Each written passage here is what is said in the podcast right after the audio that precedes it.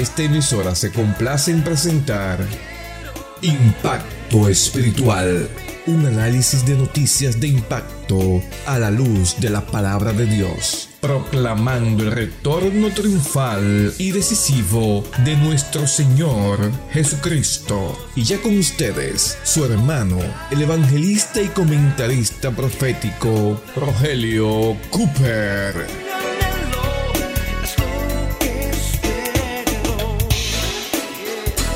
¿Qué tal amigos?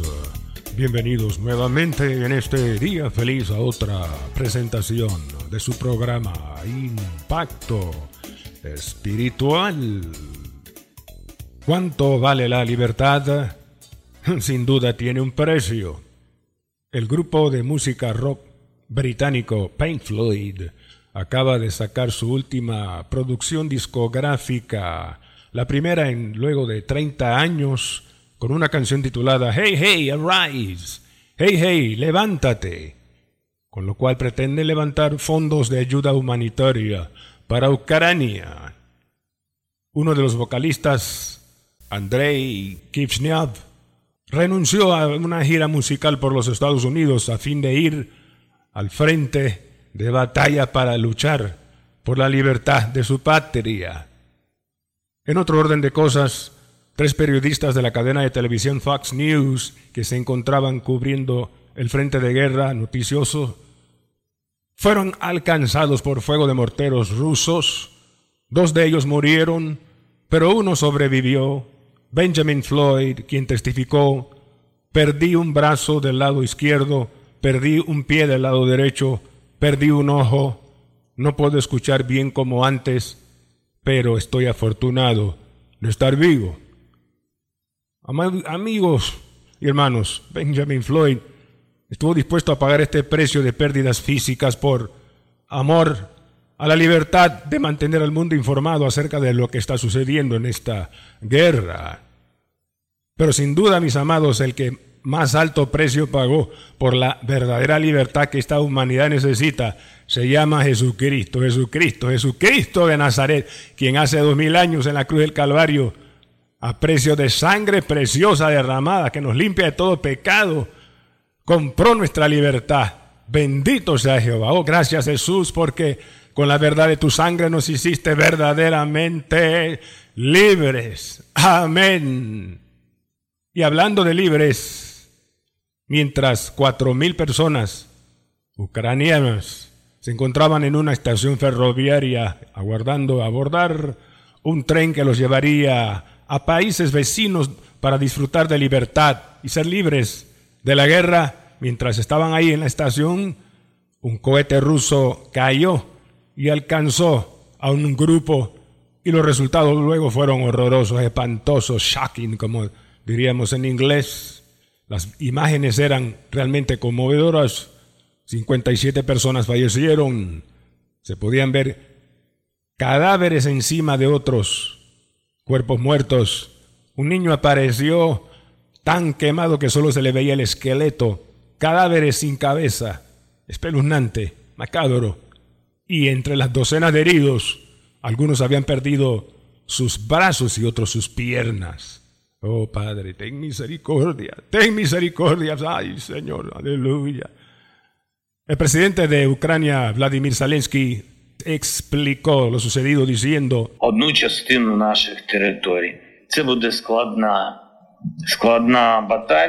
Como los rusos no tienen el coraje ni la fuerza para enfrentarnos militarmente, entonces ahora de manera cínica se dedican a, a atacar a la población civil.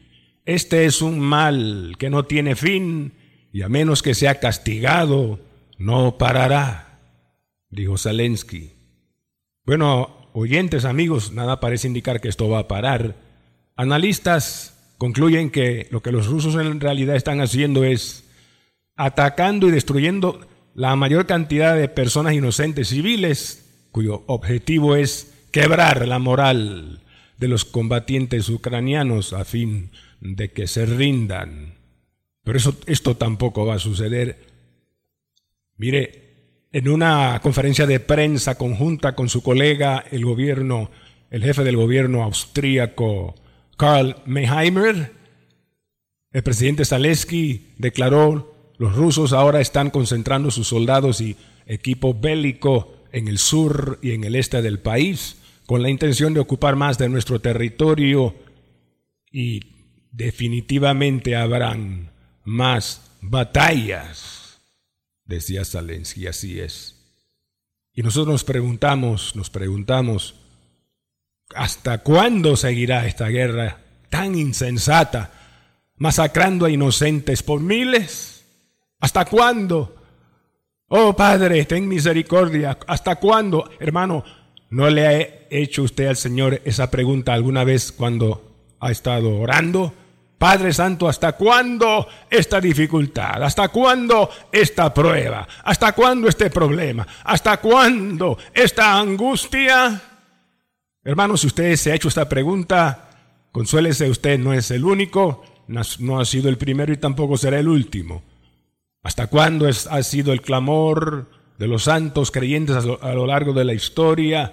Fue el clamor de Job en su crisis, fue el clamor del profeta Jeremías, de Habacuc y de otros. Incluso fue el clamor de el dulce cantor de Israel. David, en un momento de crisis en su vida, no entendía por qué Dios, mientras él huía de Saúl, de cueva en cueva no contestaba y seguía en peligro. Y se preguntaba, por ejemplo, el clásico Salmo 13, versos 1 al 2. Cuatro veces hace la pregunta, ¿hasta cuándo? Y dice, ¿hasta cuándo, Jehová, me olvidarás para siempre? ¿Hasta cuándo esconderás tu rostro de mí? ¿Hasta cuándo pondré consejos en mi alma, con tristezas en mi corazón cada día? ¿Hasta cuándo será enaltecido mi enemigo sobre mí?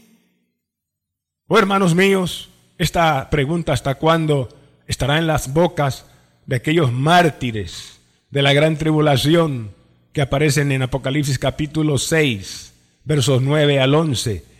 Ellos después de morir sus almas subieron al cielo para estar con Cristo y ahí le hacen una pregunta interesante.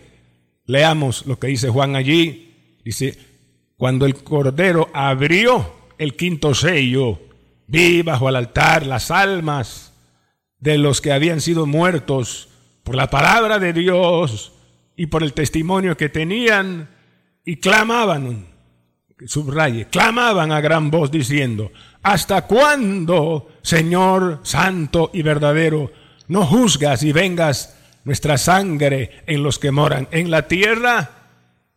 ¿Hasta cuándo? Y miren cómo ellos se dirigen al Señor, le dicen, Señor Santo, es decir, tú aborreces el pecado y la maldad y con justicia lo castigas y verdadero, es decir, no mientes lo que prometes en promesa para tu pueblo o juicio para los impíos, tú lo cumples. Entonces, ¿por qué esta tardanza en juzgar y vengar la sangre nuestra que ha sido derramada en la tierra por los ejércitos imperiales de la bestia que nos martirizó?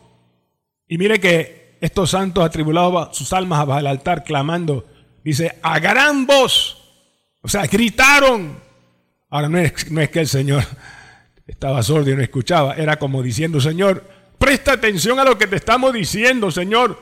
¿Hasta cuándo aparentemente no harás nada y permanecerás ahí quieto mientras la maldad prosigue? ¿Cuál fue la respuesta del Señor? Bueno, leamos el resto, versos 10 y 11 dice aquí, se les dieron vestiduras blancas y se les dijo que descansasen por un poco de tiempo, sus rayos, un poco de tiempo hasta que se cumpla el número de sus consiervos y hermanos que habían de ser muertos como ellos. ¿Qué respuesta? ¿ah? ¿Qué le parece? En otras palabras, el Señor está diciendo, ustedes murieron cruelmente y hay otros que tienen que morir cruelmente también, o sea, falta más. Esperen un poquito más, descansen. ¿Cómo se sentiría usted si estuviera en ese grupo, hermano, con esa respuesta? Nosotros acá, perplejos, hoy tanta maldad y masacre y, y vendrá más en esa tribulación. Pero hermanos, como tenemos la palabra ya completa, la Biblia escrita, hay revelación para no quedar perplejos y entender un poco más la mente y el corazón de Dios en todo esto. Tiene lápiz y papel, anote las dos razones por las cuales Dios tardará en juzgar y vengar la sangre de estos mártires, diciéndole que esperen un poco más. Dos razones. Número uno, para provocar salvación en ese remanente de judíos que debe ser salvo en ese tiempo. Y número dos, para provocar purificación en los mismos. Número uno, provocar salvación. Lea conmigo Oseas capítulo 5, verso 15. Ahí el Señor habla y dice, andaré y volveré a mi lugar.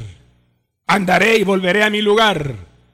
Cristo hace dos mil años anduvo en esta tierra, hermanos y amigos, haciendo bienes, sanando a todos los oprimidos del diablo, haciendo milagros, aleluya, etcétera. Terminó su obra, murió en la cruz, resucitó triunfante al tercer día, ascendió a la diestra del Padre, volvió a su lugar donde estaba antes de su encarnación. O sea, 5.15 dice, Señor, andaré y volveré a mi lugar hasta que reconozcan su pecado y busquen mi rostro en la angustia, en su angustia me buscarán. ¿Lo vio? O sea, en la angustia de Jacob, predicha por Jeremías capítulo 3, verso 7, en esa tribulación terrible, Muchos van a clamar al Señor, buscar al Señor, invocar a ese Mesías bendito, precioso Cristo que rechazaron hace dos mil años y creerán y se salvarán. Por eso, porque faltará un número de, judíos que deben ser convertidos, el Señor le dice a los afligidos bajo el altar ahí en el cielo, esperen un poco más. Tengo más creyentes hebreos que salvar y convertir. Bendito sea el Señor. Y en segundo lugar, para provocar purificación en ellos a fin de prepararlos, refinándolos en fuego, en su carácter, para que estén listos para el gobierno de Jesucristo que compartirán con Él cuando Él regrese y descienda. Gloria al Señor. Por eso, hermanos, Daniel 11, verso 35 es claro. Escuche, anote cuando dice ahí, y algunos sabios caerán para ser depurados y limpiados y emblanquecidos hasta el tiempo determinado porque aún para esto hay plazo, hay plazo. Plazo aquí habla de tiempo. Y tiempo requiere un ingrediente muy importante en la vida del creyente, hermanos, y es la paciencia. La paciencia. ¿Qué dice Apocalipsis 14, verso 12? Dice, aquí está la paciencia de los santos, de los que guardan los mandamientos de Dios y tienen la fe de Jesús. ¿Lo vio? Paciencia y fe. Estos creyentes martirizados van a necesitar mucha fe. Hay dos grupos.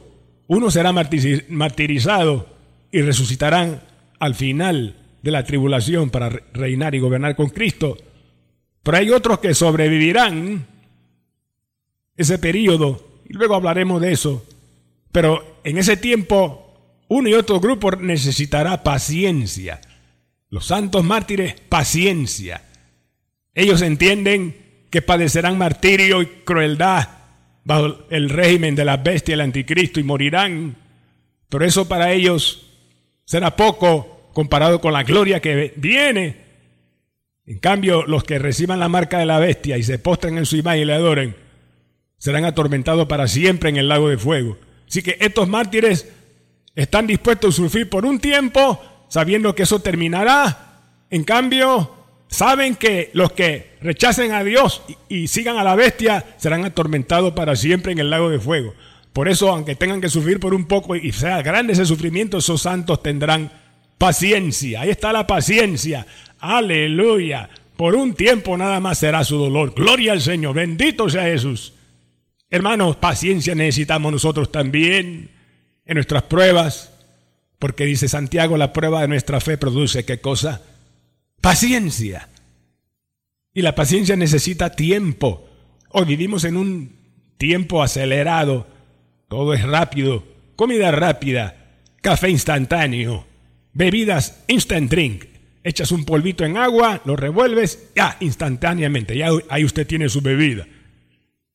Pero no hay fe instantánea, ni hay paciencia instantánea, hermano, no. Fe y paciencia requieren tiempo, no es al instante, requiere tiempo, es un proceso, toma tiempo. Dios no necesita tiempo, Él es eterno. Nosotros que estamos en el tiempo y el espacio, sí necesitamos de tiempo para crecer y madurar porque somos lentos y torpes para aprender. Por eso Dios espera. Y la paciencia es importante. Porque en la paciencia, ahí crecemos espiritualmente. ¿Quieres tu estatura espiritual, hermano? Entonces está dispuesto a esperar y tener la paciencia mientras Dios cumple su propósito y pareciera que no está haciendo nada o está tardando en responderte. No, no, está haciendo algo glorioso para bendecirte, aleluya, para crear en ti estatura espiritual más grande. Bendito sea el Señor, para bendecirte más. Alabado sea Jehová.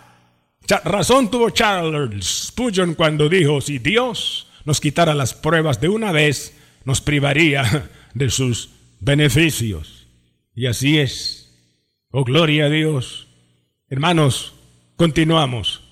Estos santos atribulados de la tribulación venidera, la gran tribulación, tienen una promesa. Aquellos que van a sobrevivir ese periodo, aparece en Mateo 24, verso 22. De ellos Cristo dijo, y si aquellos días no fuesen acortados, nadie sería salvo.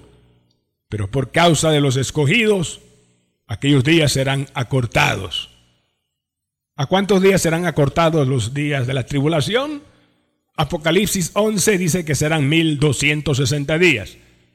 En Apocalipsis 13 se revela que a la bestia se le permitirá actuar por 42 meses o tres años y medio.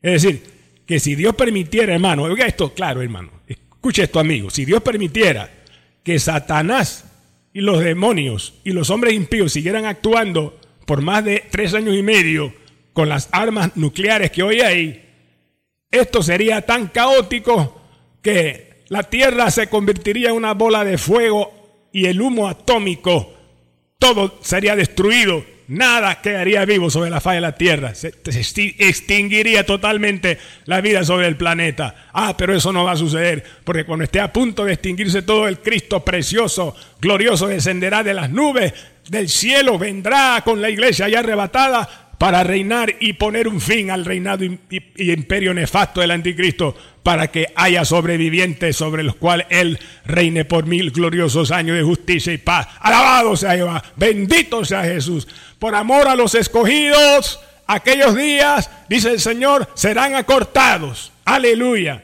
Y esos escogidos, a ellos al inicio de la tribulación, Dios les habrá de dar instrucciones específicas Echemos un poco atrás aquí en Mateo 24, verso 15. Cristo le dice, por tanto, cuando veáis en el lugar santo la abominación desoladora de que habló el profeta Daniel, el que le entienda, en otras palabras el Señor le está diciendo, cuando ustedes vean que en el templo que ustedes construirán se siente blasfemamente el anticristo para demandar la adoración de la humanidad, cuando ustedes vean esa señal ahí en el templo, entonces huyan, número uno, Verso 16, entonces huyan a los montes. Número uno, el Señor los manda a huir, porque se va a desatar una persecución terrible como nunca antes en la historia contra este pueblo. ¿Qué han hecho los ucranianos tras la invasión rusa por, ordenada por Putin? Huyeron, cuatro millones han tenido que huir del país a naciones vecinas. Cristo dice, en tanto a, pues, a esta este remanente futuro de, hebreos que serán perseguidos, cuando vean la abominación desoladora en el templo, huyan.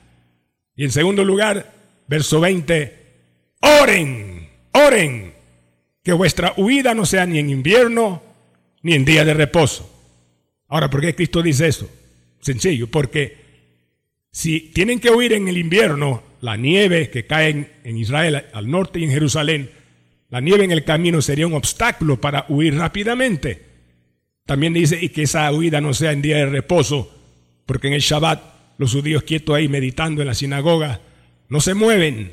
Y si la bestia profana el templo en un día de reposo, no podrían huir con facilidad. En otras palabras, Cristo está diciendo a este remanente, oren para que Dios arregle la circunstancia y en su providencia todo les favorezca para huir rápidamente ante la persecución que se desatará. Oren, dice el Señor. Y aquí yo veo un mensaje para la iglesia, hermanos, que debemos orar por los santos atribulados creyentes escogidos en Ucrania, para que ahí también Dios acorte los días de esta tribulación por la guerra.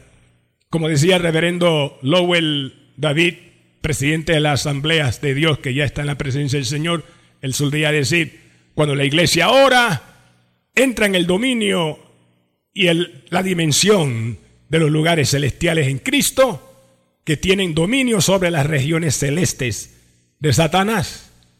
Y así es, hermanos míos, orando podremos, hermanos, tener dominio sobre esas regiones celestes donde hay demonios de guerra detrás de Putin y su orden de soldados masacrar a los civiles.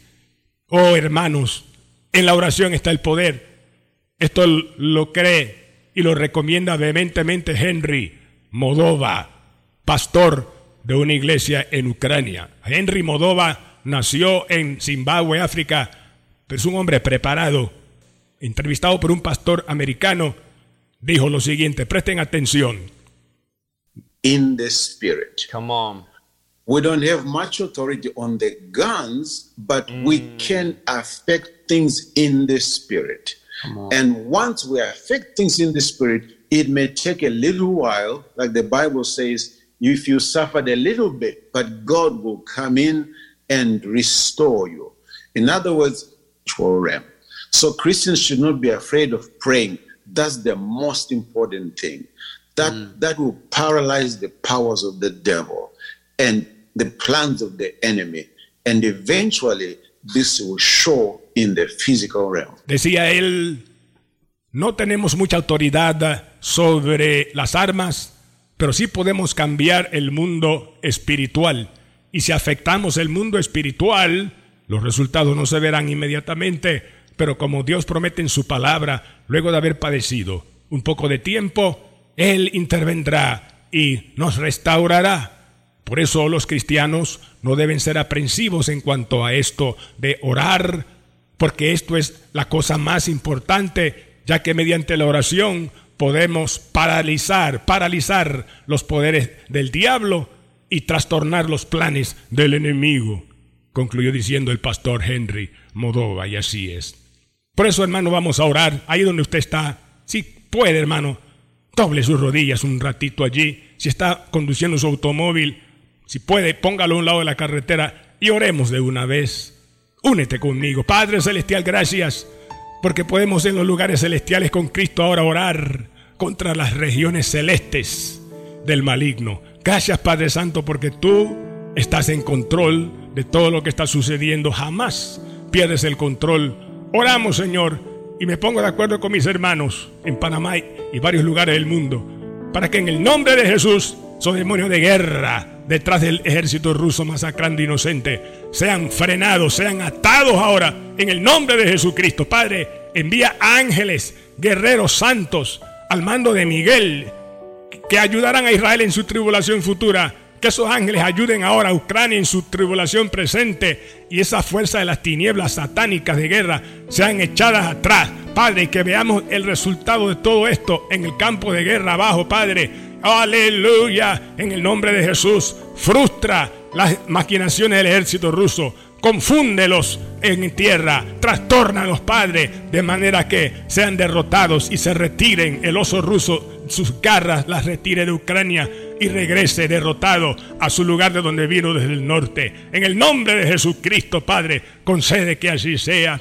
Oh Padre, restaura un país semi destruido y sobre todo restaura vidas sana corazones quebrantados y heridos por el luto y el dolor de la pérdida de seres queridos. Consuela a tu pueblo escogido allá en Ucrania en esta hora, Señor, y consuela a tu pueblo escogido aquí en Panamá y los miles que nos escuchan aquí en otros lugares del mundo. Padre, fortalécenos y afírmanos en fe y paciencia hasta el día en que suene la trompeta y te encontremos en las nubes de gloria y te veamos cara a cara en el rapto que esperamos el sonar esa trompeta, Jesús, en cualquier momento, pues tú dijiste, vosotros pues también estad preparados, porque a la hora que no pensáis, el Hijo del Hombre vendrá. Lucas 12:40.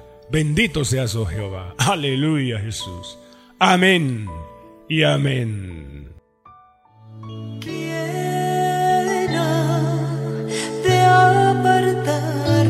del amor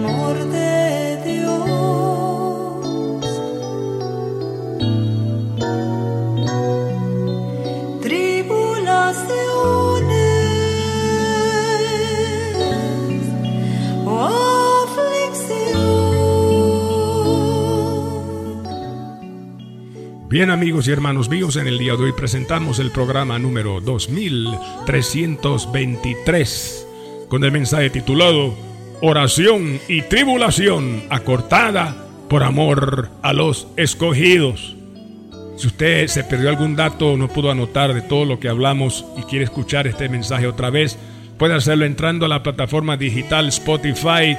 Ahí tendrá acceso a todos los programas anteriores de esta serie que lleva por su onceava parte o si no, escriba nuestro WhatsApp hoy mismo, hermano, y se lo enviaremos de vuelta el audio a su WhatsApp. Lápiz y papel otra vez, anote primero el signo más seguido del número 1 y luego los números que mi esposa a continuación les dará.